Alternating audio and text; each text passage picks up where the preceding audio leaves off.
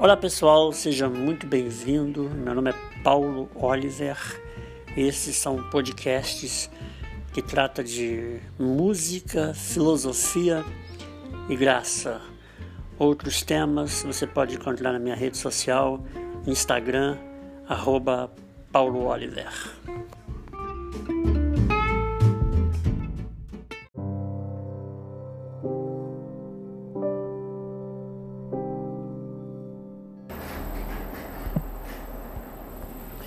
Olá pessoal, muito bom dia. Hoje é domingo, dia 22 de novembro de 2021. Ontem a gente gravou é, um texto e hoje eu quero falar sobre auto-engano. É uma discussão que eu estava tendo essa semana com os amigos e essa é a minha visão é, particular, pessoal sobre o auto-engano. Aí a pessoa, o que é auto-engano e tal?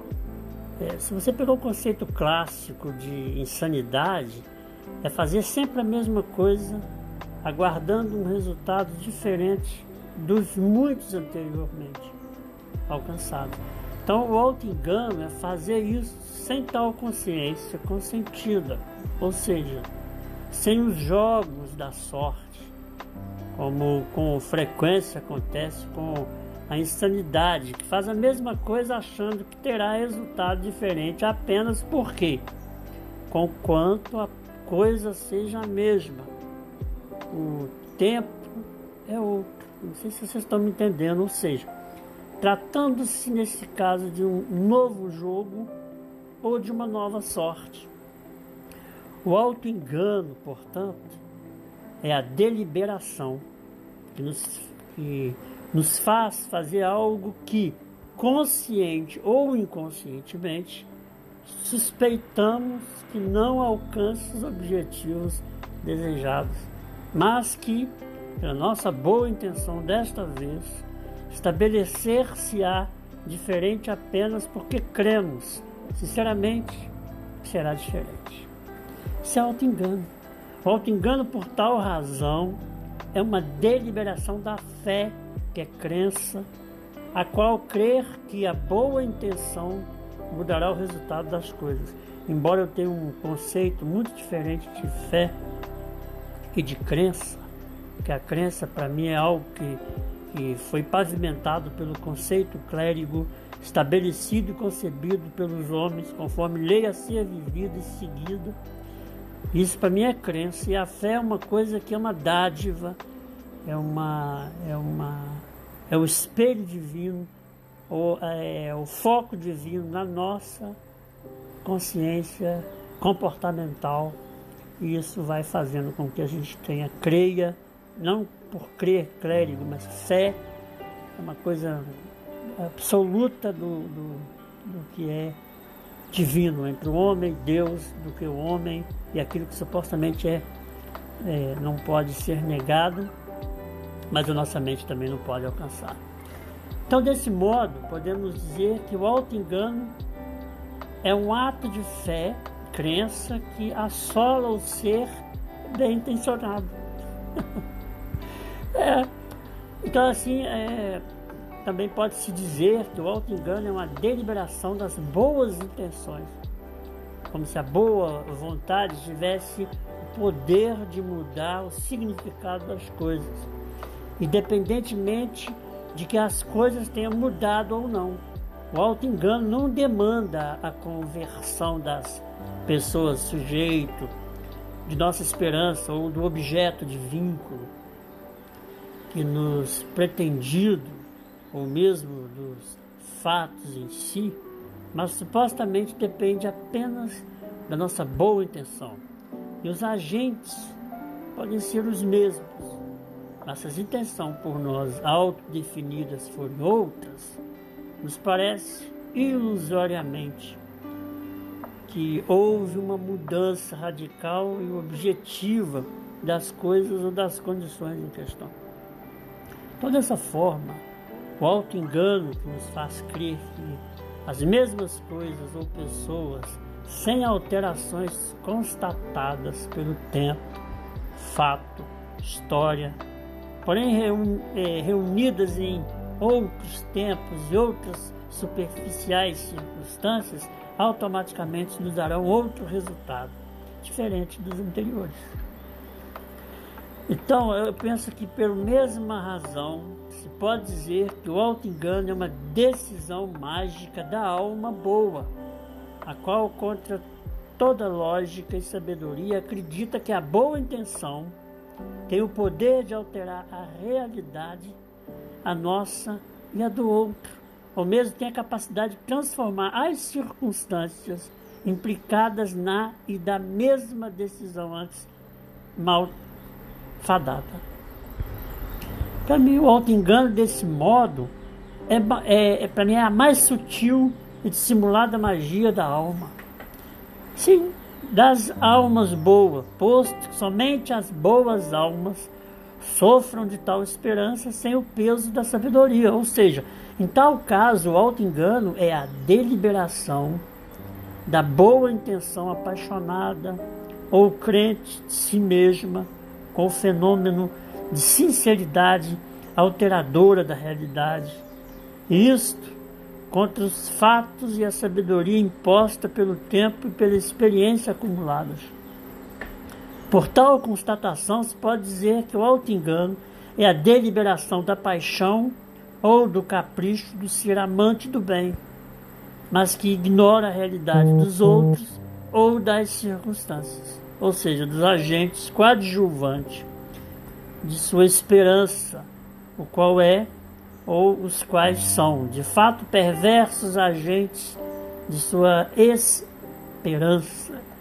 Isso no caso de algo singular, como uma ex qualquer coisa. Né? Então, que, portanto, trata-se de um ex contra toda esperança que se fundamenta em fatos mas apenas é, nas intenções mágicas dos desejos santificados pela boa vontade. E em tal engano é que as almas boas caem todos os dias. E eu vejo assim a riveria, como dizia a minha, como diz minha mãe. É, então, contra toda a sabedoria, contra as advertências dos provérbios da vida, contra todo o acúmulo de entendimento, lá se vão aos milhares de santificados e a insensatez pelas boas intenções.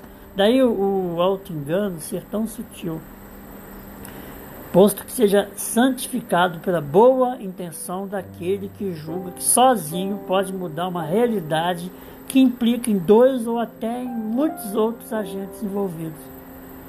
Então eu penso que, todavia, apesar do que já disse, devo acrescentar que o ser humano frequentemente ele recorre ao auto-engano como forma de autojustificação. Essa é uma lógica que eu vejo.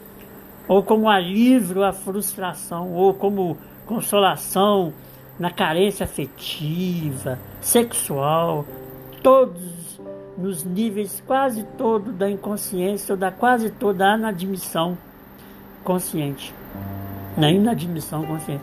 Então, assim, é, é, isso é claro, nos casos vinculados a relações sem futuro de felicidade ou comprovadamente inadequados, mas que subliminarmente ainda se façam desejosas pela alma.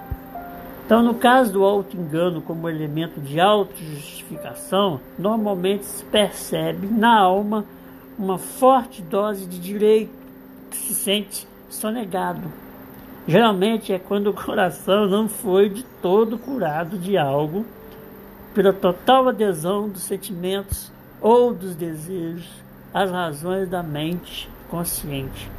E assim a tal coisa, pessoa ou experiência, é, em nós reaparece e para nós se torna na nossa necessidade oculta de a ela responder positivamente.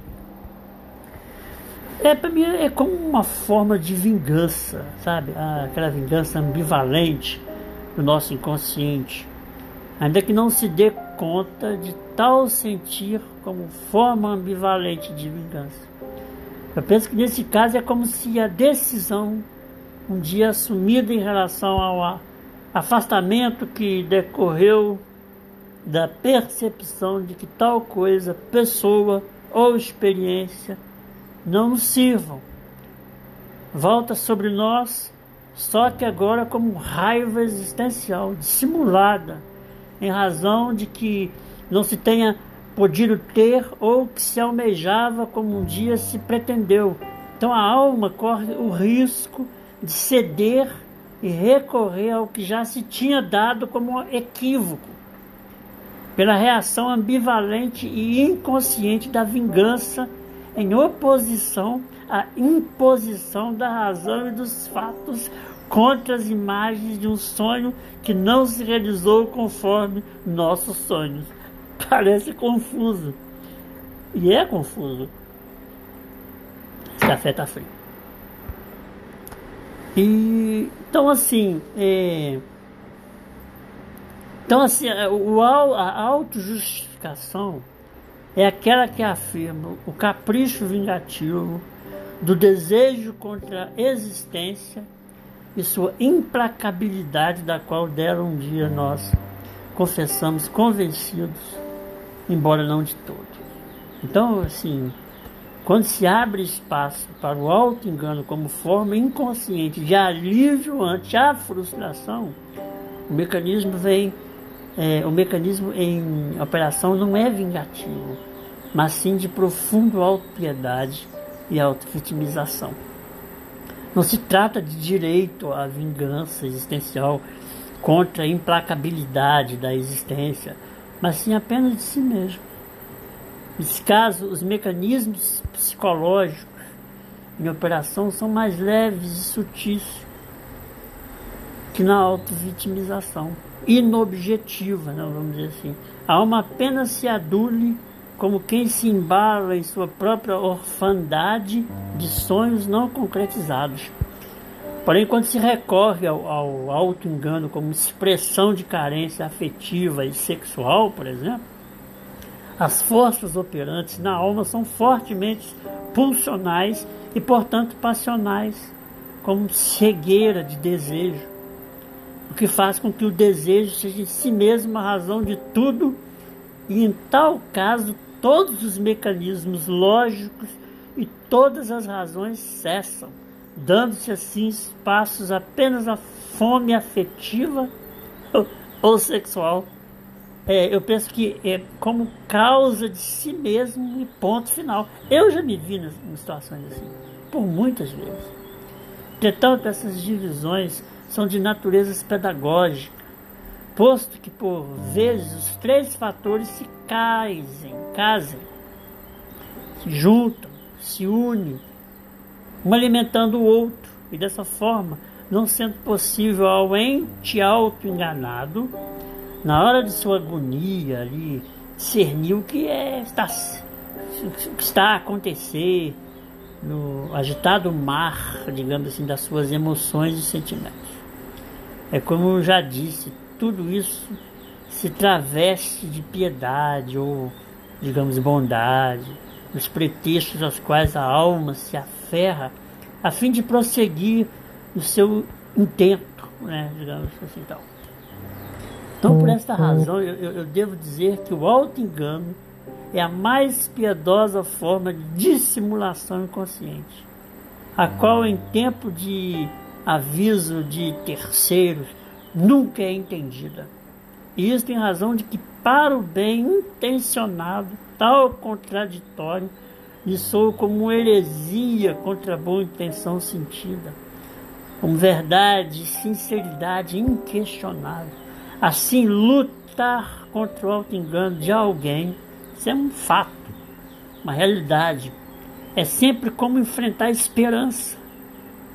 Lutar contra o auto-engano de uma pessoa é descrer da própria verdade instituída como desejo santificado pela boa intenção e pela esperança bondosa do ser bom que deseja crer contra os fatos e a realidade. Portanto, trata-se de uma batalha perdida.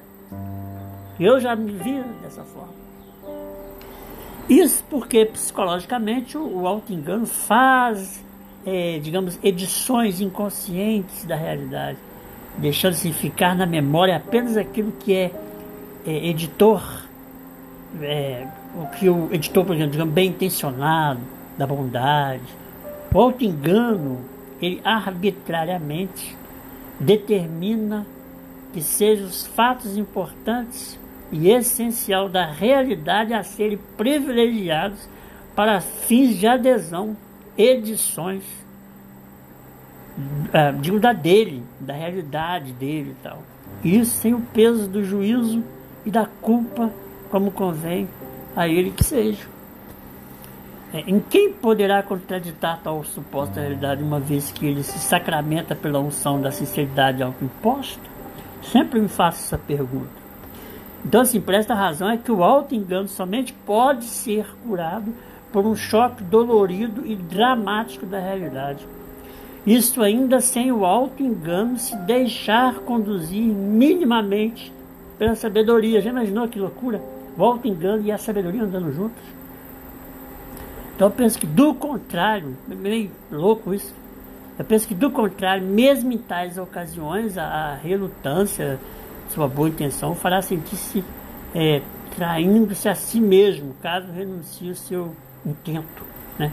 Ou seja, negando a bondade que ele ou ela projetaram sobre o sujeito, objeto, seu bem intencionado engano santificado.